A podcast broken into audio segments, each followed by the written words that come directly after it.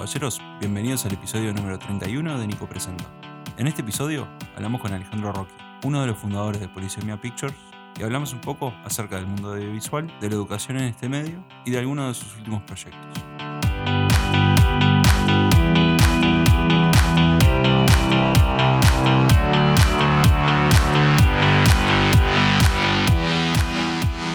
Hola Alejandro, ¿cómo estás? Todo bien.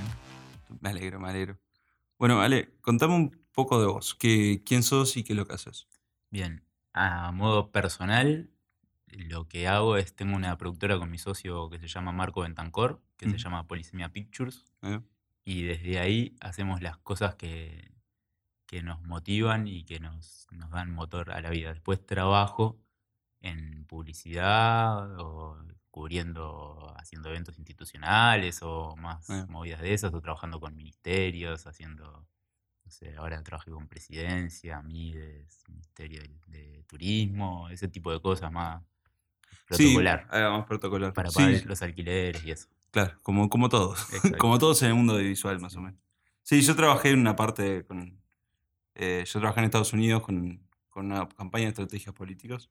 Este, con las elecciones pasadas. No, estas por suerte. este, y es un mundo muy interesante eso. Toda la parte política y eso. Acá no sé, pero allá. Sí, no, que en realidad político no, no he trabajado de directo, así como productora he hecho campaña, no Claro. sé, Astori, o yo qué sé, esas cosas, pero no, no trabajando directamente la Con ellos, imagen, sí, no, sí. con ellos. No, gracias Por- a Dios. Sí, está bien, está bien. Eh, y bueno, y contame entonces cómo fue que entraste vos o cuándo fue que empezaste con, con el mundo audiovisual. Está.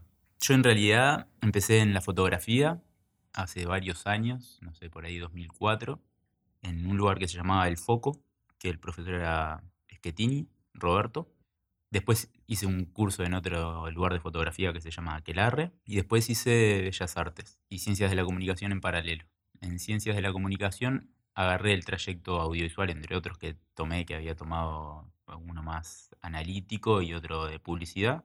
Y bueno, y en realidad hasta ahí yo no hacía más que pintar, había dejado la fotografía y estaba pintando en Bellas Artes y estudiando comunicación en la pública, que es una carrera bastante teórica. Cuando termino comunicación y estaba cursando el último año de, de Bellas Artes, gané una beca completa que hay en, en la ECU, en la Escuela de Cine del Sí. Uruguay, que hacen un concurso de un cortometraje de un minuto y el ganador, el primer premio, es la beca por los cuatro años de la carrera. O sea, es algo que yo creo que lo de estudiar cine a nivel consciente, no sé, nunca me lo había planteado y yo no me lo podía costear, entonces no, nu- nunca había estado así como muy presente, si bien sabía que existía la escuela de cine, que de hecho queda a media cuadra de la Escuela Nacional de Bellas Sí. Artes, no ahora que se mudó, pero sino donde yo cursé, nunca me lo había planteado. Y hice ese corto en un verano casi que de aburrido y, y la verdad me cambió la vida. Sí, O sea, pues yo vivo de esto y me expreso básicamente casi que solo a través de- del audiovisual ahora. Yo ya no pinto, dejé la performance, no saco fotos fijas. no- claro. En realidad me cambió mi modo de expresarme y es mi principal ingreso laboral y mi único. Pero entonces fue, fue como coincidencia, entonces. Sí, fue coincidencia y en realidad por ahí yo capaz que nunca me había detenido a pensar que en el audiovisual podía englobar pila de inquietudes que yo tenía a nivel artístico y comunicacional, Claro. que en realidad dentro del cine yo puedo meter la música, puedo meter la pintura, meto todo lo que yo sé de teoría de color, de, de hecho cuando yo no dirijo, técnicamente yo soy director de fotografía, o sea, técnicamente no como técnico, soy director de Sí. fotografía y bueno, y todos los conocimientos de composición, de bellas artes, de teoría de color, sé, todas esas cosas están adentro. Después desde la facultad de comunicación, lo, de, de lo básico de que uno está emitiendo un mensaje, las formas de recepción y dónde está el público y pen- pensar el público, pensar la historia desde qué es la historia, dónde está llevando la historia y Claro. también tener presente qué es lo que está viendo la otra persona. Entonces, no son cosas que a nivel consciente yo diga, pa, eh, nada, pero hay herramientas que puedo manejar o de semiótica en una imagen, de cosas que, que por ahí no es, no digo que a nivel hiperconsciente yo estoy pensando en eso, pero son herramientas que me han formado y que es un lugar donde las puedo volcar todas.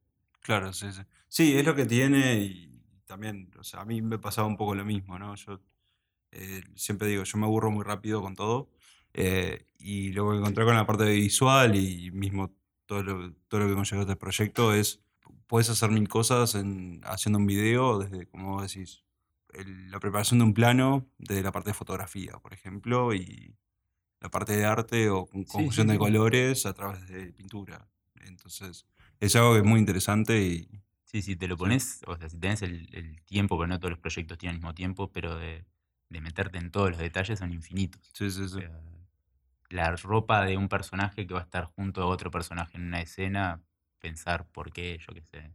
Yo igual en este momento no estoy trabajando con ese nivel de, de obsesión, Claro. sino que, que fui como despojándome de obsesiones y, y configurándome hacia- más hacia la historia, que antes era más un, cúmulo de, de obsesiones que, que se tornaban un poco incomprensibles. Que, Claro. que lo más difícil en realidad, me parece, o por lo menos para mí fue en esto, es eh, que la historia sea consistente y sea entendible por todo el mundo. Es algo bastante común. Yo después di clases en la escuela de cine y damos un curso eh, para tercer año.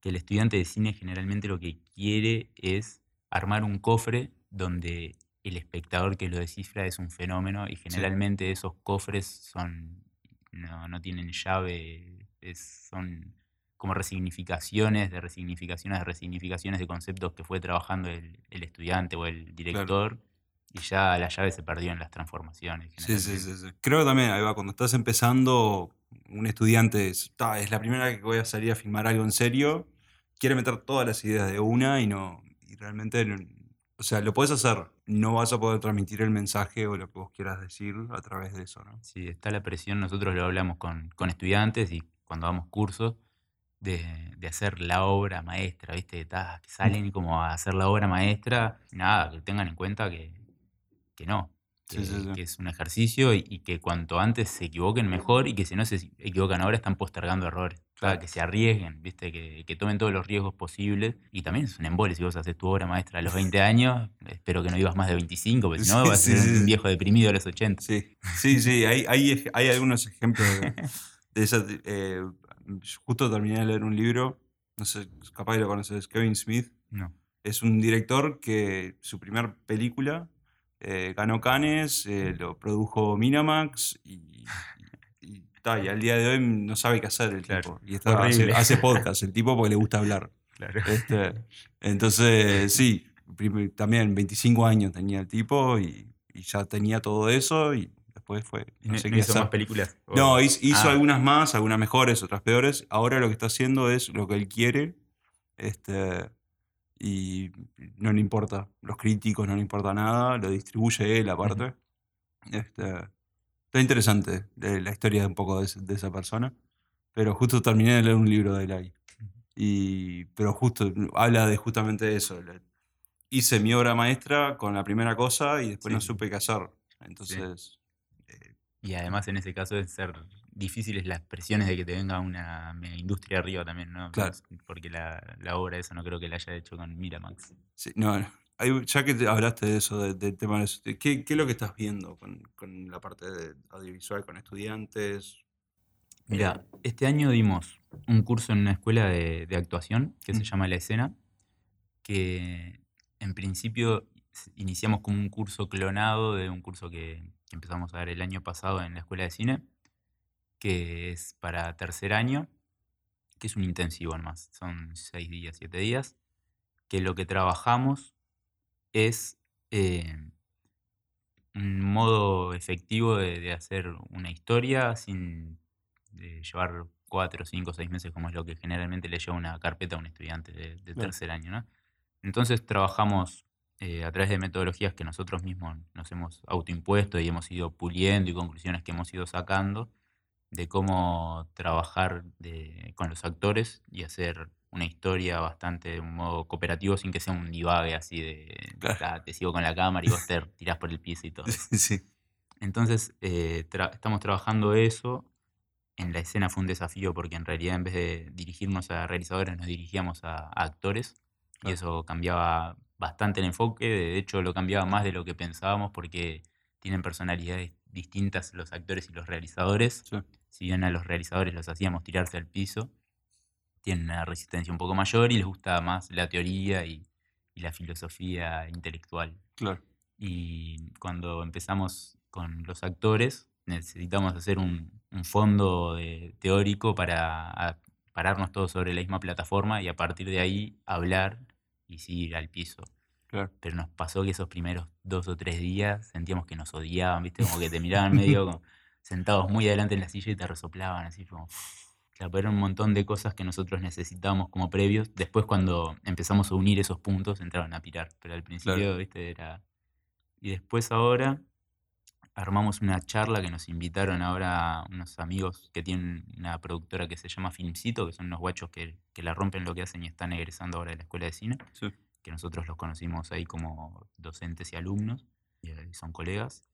Hicieron un festival eh, en la experimental de Malvin por el Día Nacional del Cine, que fue súper concurrido y nos invitaron a una charla. Entonces preparamos esa charla también como así a nivel de intercambio con estudiantes, digamos y ahora nos planteamos eh, que es replicarla, eh, ofrecerla a escuelas, que Ah. se llama 10 consejos para fracasar, que es una charla donde damos esos consejos partiendo de, de la idea esa de que cuanto antes te equivoques mejor y cuanto Claro. más arriesgues, mejor, que si haces algo tibio en tu proceso de rodaje, te vas a obtener un material tibio. Y si vos Claro. haces algo donde de verdad te arriesgues, si te arriesgaste y te fuiste de mambo y no funcionó, lo vas a poder medir. Si vos haces algo tibio, no vas a tener nada que cotejar porque ya está todo controlado. Y si vos te mandaste una que decís, pa, estoy haciendo, no sé, estoy probando cualquiera y después eso funciona, es una genialidad. Claro. O sea, Es como jugar con ese riesgo cuanto antes. Nosotros decimos que cuanto antes pruebes los riesgos y fracases es mejor. Que partimos de la base de que se tiene que, en el audiovisual, o capaz que en muchos lugares, pero en el audiovisual tiene mucho eso de prueba que uno puede imaginar, pero eso que imagina no, no se asemeja al 100% Sí. a, lo que, a lo que hace. Entonces que cuanto antes te equivoques, mejor va a ser tu obra, que hay que ha- hacer un camino de, de errores que, que te vas a enfrentar. Claro. Cuanto más baratas sean las producciones en las que te enfrentes, más barato va a ser todo y vos vas a salir más invicto. Claro, sí, aparte, eh, la parte visual y seguramente muchos otros, pero lo- yo también lo veo, es, o sea, nun- nunca podés decir soy realizadora visual, siempre sos estudiante de audiovisual, ¿no? O sea, desde que salga, desde el proceso de aprender a las nuevas tecnologías que están usando, Ah, a cualquier otra cosa, ¿no? A un nuevo medio de distribución, por ejemplo. Este, eso es algo que en todo momento y cada año es algo nuevo. Sí. Nunca podés realmente decir, soy, o sea, tenés estrellas, pero que también aprenden todavía, ¿no? Sí. Este, y bueno, eh, no, pues eso es la, la parte de los estudiantes y eso en, en- el mundo visual está interesante. Eh, a mí me pasó, yo también, yo estudié cine cuando era, era más joven, para decirlo así. Eh, estudié también hice la ORT Ajá. en 2004 o algo por ahí, no sé. Eh, y tal, era el primer curso de Tecnicatura en Realización Audiovisual que estaban haciendo ahí. Y obviamente me fui. ¿Vos fuiste de la primera generación de, de- Creo que sí. Ujú. O sea, por lo menos eso es lo que me habían dicho en su momento, ¿no? Que era la primera vez que probaban eso. Lo mismo pasó con 2DK. Cuando estudié Ujú. 2DK, era la primera escuela para adultos que estaban haciendo. Con, con Natalia, Claro. también la. Y. Y ta, cuando me di media vuelta, no había nada. no, había, no había apoyo a la parte visual en su momento. Y ahí fue que por eso, por un lado, decidí irme y otro, para trabajar afuera, conocer un poco más, estudiar allá y eso. Obvia- al año que me fui ya existió todo y pensé en volver, pero me- decidí quedarme. Y, pero eso, está, ves como que hay facilidad al día de hoy si sos un estudiante o, o sea, ye- yendo un poco a eso, ¿no? Porque Fa- ¿Facilidad en, en qué sentido? en todo, en el tema de apoyo a través de las escuelas o a nivel tipo. Porque estaba hace poco que salía Uruguay Audiovisual, como que empezó a haber otro, otro empuje ahora hace poco. Sí. ¿Estás viendo algo de eso? O, Yo creo que en realidad eh, lo hemos hablado con, con compañeros de generación, ponele que qué es lo que nos dejó la escuela de cine, que hay muchos directores que dicen, viste, y son frases como, está la mejor escuela de cine es mirar películas, Sí. que está, está todo bien, pero a mí, ponele lo que rescato de, de haber ido cuatro años de mi vida, cuatro horas, durante cinco días a la semana Sí. a un lugar, es que está todo bien. Yo no me iba a poner a mirar cuatro horas de películas por día y reflexionar en torno a eso. Claro. O sea, me parece que las escuelas, o en mi caso, a mí, como te dije, me cambió la vida. Para mí, o sea, yo lo de- defiendo, y de hecho defiendo la escuela de cine, Sí. que fue un lugar que me parece que, que está buenísimo. Y hay algo ahora también para los estudiantes que, bueno, que sí, que los avances de cámara son muy rápidos, los precios son cada vez más accesibles, y en cuanto a las facilidades, por ahí, yo que sé, antes, si vos querías hacer un rodaje que se pareciera o sea, bastante a algo muy pro, Sí. claro, tenías que morir con arrendadoras. Sí.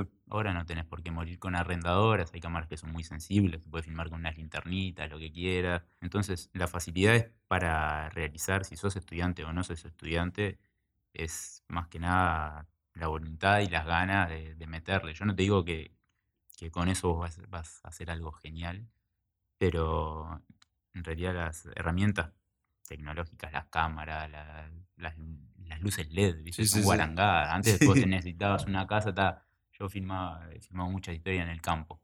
Para filmar en el campo, que tienen una entrada de 2 kilowatts, ta, no- luces para las cámaras oscuras, no podía, le enchufabas algo y al hombre se le, claro, se le apagaba el tambo. Sí, sí, sí, sí. Ahora vas con una luz LED con seis baterías, seis pilas AA y hasta luego, y una cámara sensible y nos vemos. Es un plano general, hacer lo que quieras de noche, Sí, sí. claro. En cuanto a facilidades para filmar, me parece que ponerle eso marca, marca bastante. De hecho, ahora se están escribiendo muchísimas más películas que nunca en el Uruguay, se está filmando mucho más que nunca y se está filmando también sin fondos. Claro. O sea, gente que no gana fondos ha- hace un largometraje. Antes era impensado, solamente sí. se filmaban las películas con, fondo- con fondos. ¿no? Claro. Bueno, y saltando un poco a vos, de vuelta. Eh, yen- yendo a. Capaz que.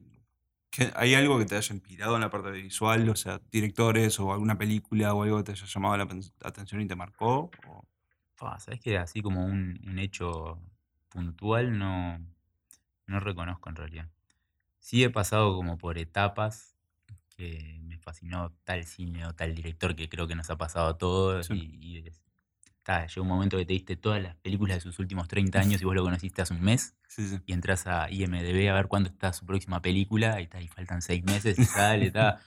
Pero no sé si hay algo así que puntualmente, de hecho yo cuando miraba películas, si- si bien ponerle capaz que ya estaba estudiando cine o no, nunca las miraba más como un disfrute y un gozo que como para, para decir, pa, mirá, qué bueno esto, era, ta, era que, que lo disfrutaba muchísimo nomás, no sé si estaba poniendo el pienso en, ta, mirá qué bueno esto, este movimiento puedes hacer, no sé qué tal, yo miraba cine porque lo disfrutaba, no sé. Claro, sí, sí. Y entonces no, tampoco reconozco una película, por lo menos va. ahora no. Sí, es que, o sea, a mí me pasa lo mismo. Yo, si bien ta, tengo gente que me gusta, o cómo escribe, o cómo, cómo relata una historia o algo de eso, el cine, es, hay tener las dos partes del cine. O sea, está el cine de arte y el cine de poder sentarte a pensar, de, o, o el cine de autor, para ponerlo de una manera, y después está el cine de entretenimiento, que es, aunque sea cine de autor, me siento porque me disfruto esta Sí. película. Eh, disfr- disfruto, no sé, Sí, sí, me entretengo. Claro. Me divierto un rato ahí. Sí, sí, sí.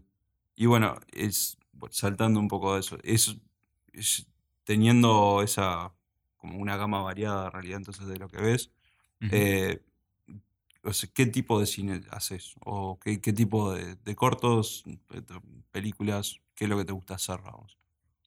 Mira, nosotros, eh, Polisemia, digamos, nació hace seis años y hasta ahora hemos hecho 12 cortometrajes, Mm. que me parece que es bastante para, para lo que filman colegas que están filmando hace el mismo tiempo que nosotros, ¿viste? Desde que estábamos en la escuela y eso.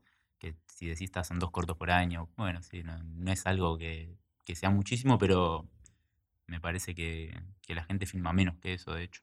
Sí. Y hemos ido variando, pero como quien dice, tenemos dos patas, ¿viste? A las que volvemos.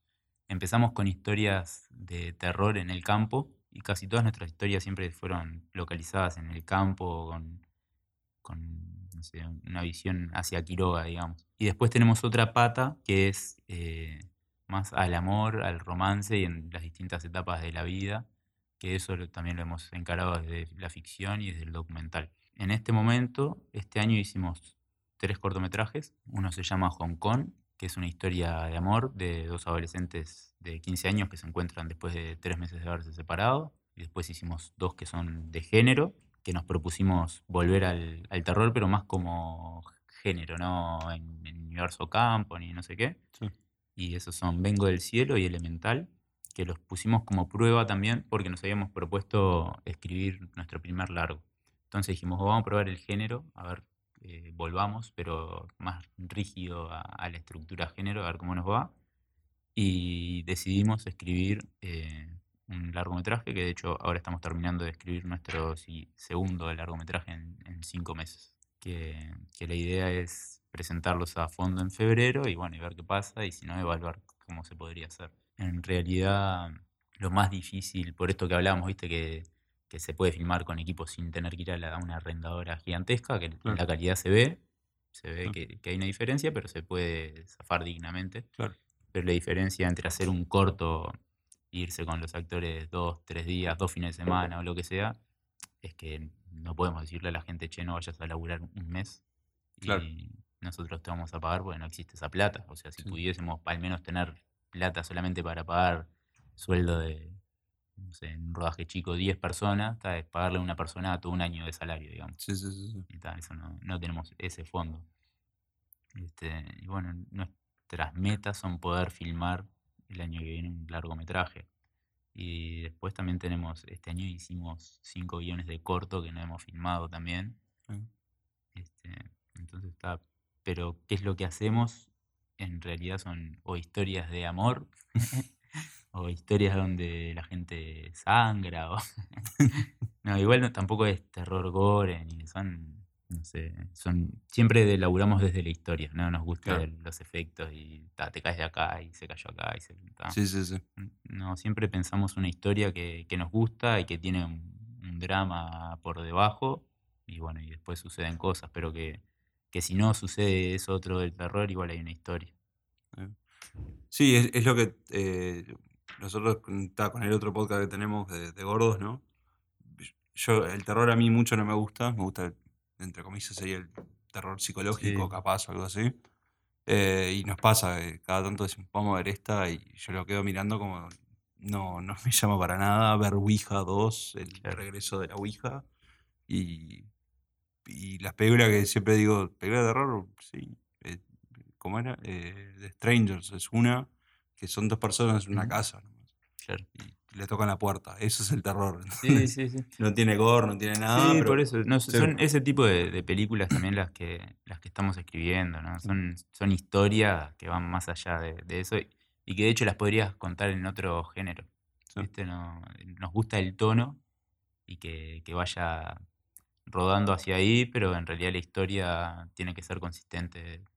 Hay otro tipo de películas que es eso, te asusto acá, te meto un efectito Claro. acá, te pongo una música, y que es, que, bueno, que Claro, son sí. recursos Sí. pero, pero que la historia es una guarangada. Alguien encontró algo, un muñeco, y el muñeco le hace la vida imposible durante Sí. 90 minutos. Sí, bueno. sí, sí. Sí, y tenés el, el típico, el chan, así para el salto. Sí, sí, son Claro. cosas que son muy tontas, que, que, ta, que funcionan. Bueno, tenés un plano de un actor y la cámara gira y alguien grita y es que se le cayó un vaso. Yo que sé, bueno, ta, obviamente, yo estoy así ahora hablando contigo. No sé si hay alguien atrás y me hace, ah, ta, voy a saltar, pero es una pelotudez. Sí, sí, sí, sí. Un golpe medio bajo.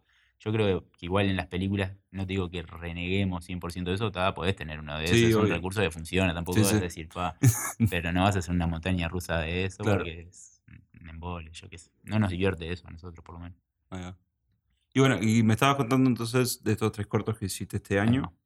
Eh, con eso, ¿cómo, cómo les fue? Se- eh, me estabas comentando fuera de micrófono que ah, Sí. estaban con la parte de festivales y eso. Sí, con uno sobre todo, bueno, con, con no fue bien, en realidad.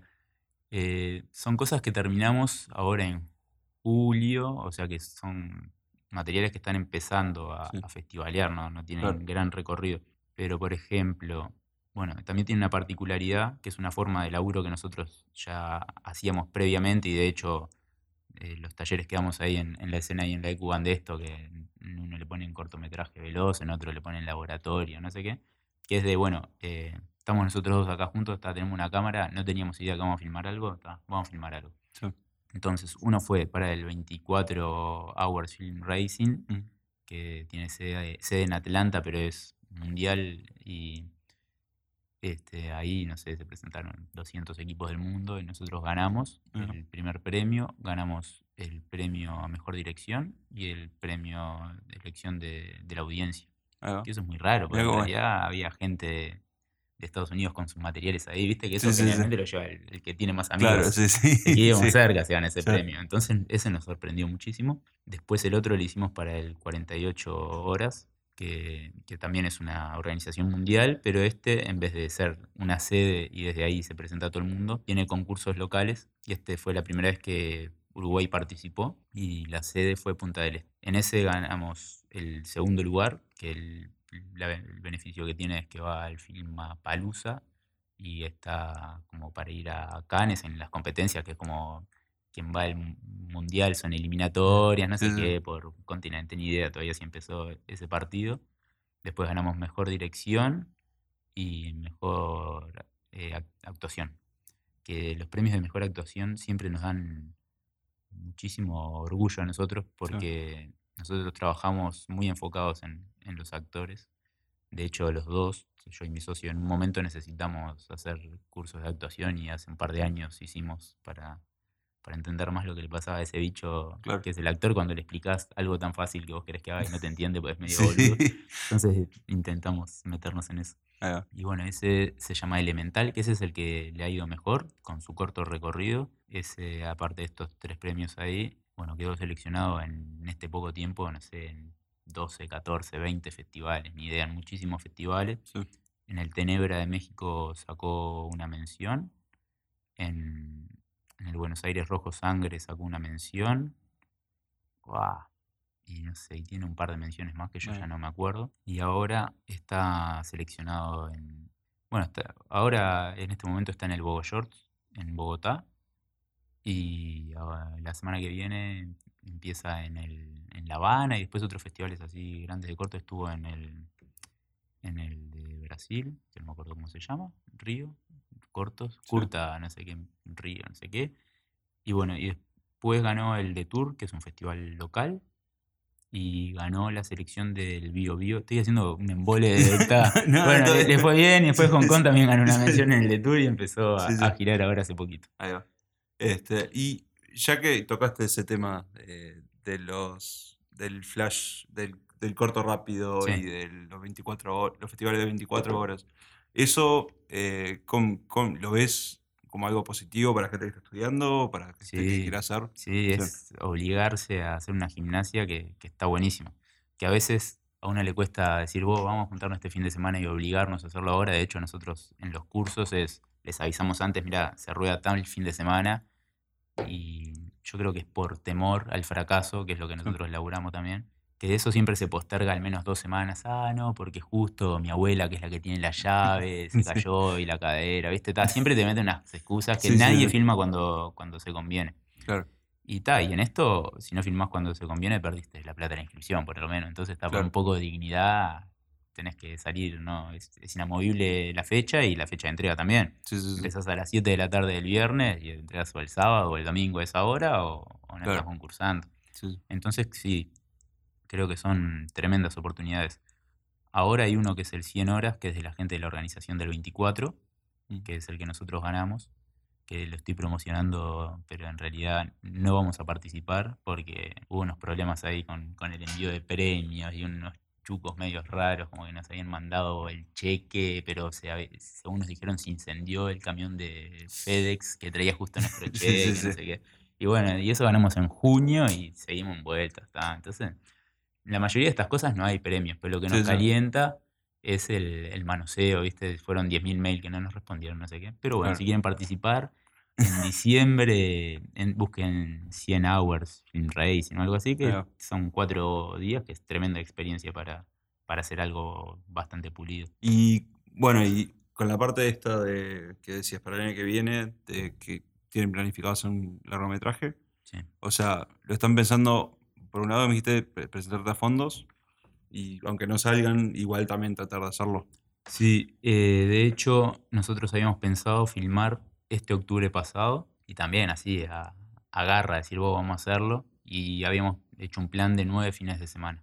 Y después dijimos, vamos a esperar y por lo menos darnos la oportunidad de un fondo, porque hay fondos que son para ópera prima y ópera prima uno le puede hacer una de sol. Entonces era como, filmar en nueve fines de semana es algo que, que yo creo que que es bastante desgastante porque no está, me voy el viernes pensando en nada, filmo y el lunes estoy en mi casa y laburo normalmente, eso te, empieza a parasitar el tiempo y la película termina durando muchísimo tiempo y yo prefiero que sumergirme en eso y que todos los cambios y todo eso se den dentro del proceso de, rodaje y no intelectualizar la película y hacer premontajes y no sé qué, porque, porque lo que sentí realmente es que no iba a poder laburar de lo que me da plata porque nos íbamos a juntar y ver y ensayar y no sé qué tal, me, empieza a aburrir eso. Entonces elegimos eh, intentar conseguir un fondo, irnos un mes, hasta luego, hacer un mes, respirar película y volvernos con la película y tal. O sea, por lo menos entendimos que estaba bueno eh, pelear por esa posibilidad, o no. Y después, bueno, evaluar cómo se filma, si no, si no surge. Y eso, o sea, lo tendrían pensado para hacer durante el año y o sea, que sea muestra el, año que viene, el año después, o, o sea, piensan poder terminarlo en un año. Digo por el proceso en general. Sí, eso también depende si hay plata o no hay plata, en parte. Porque una cosa está es rodarla, si la rodamos en nueve fines de semana y no sé qué, y no hay plata para montar, es una cosa, ¿viste? Si tenemos plata para montar por lo menos, sí, sí, yo que sé, nos podemos desligar del trabajo más de, de hormiga, de, de, armar y tener reuniones con un montajista o algo. Claro.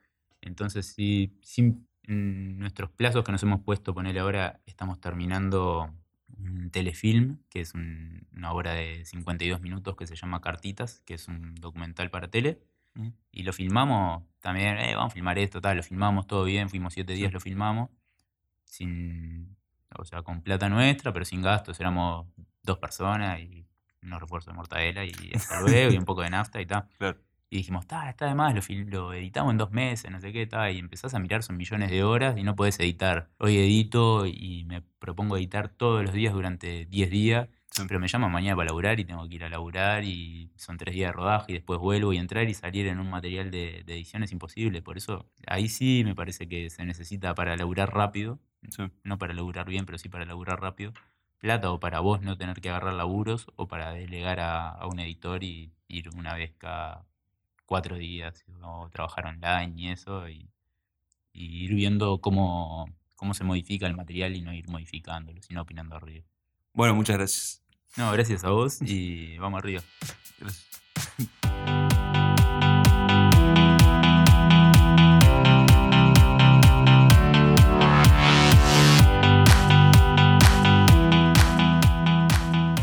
Gracias a todos por escuchar el episodio.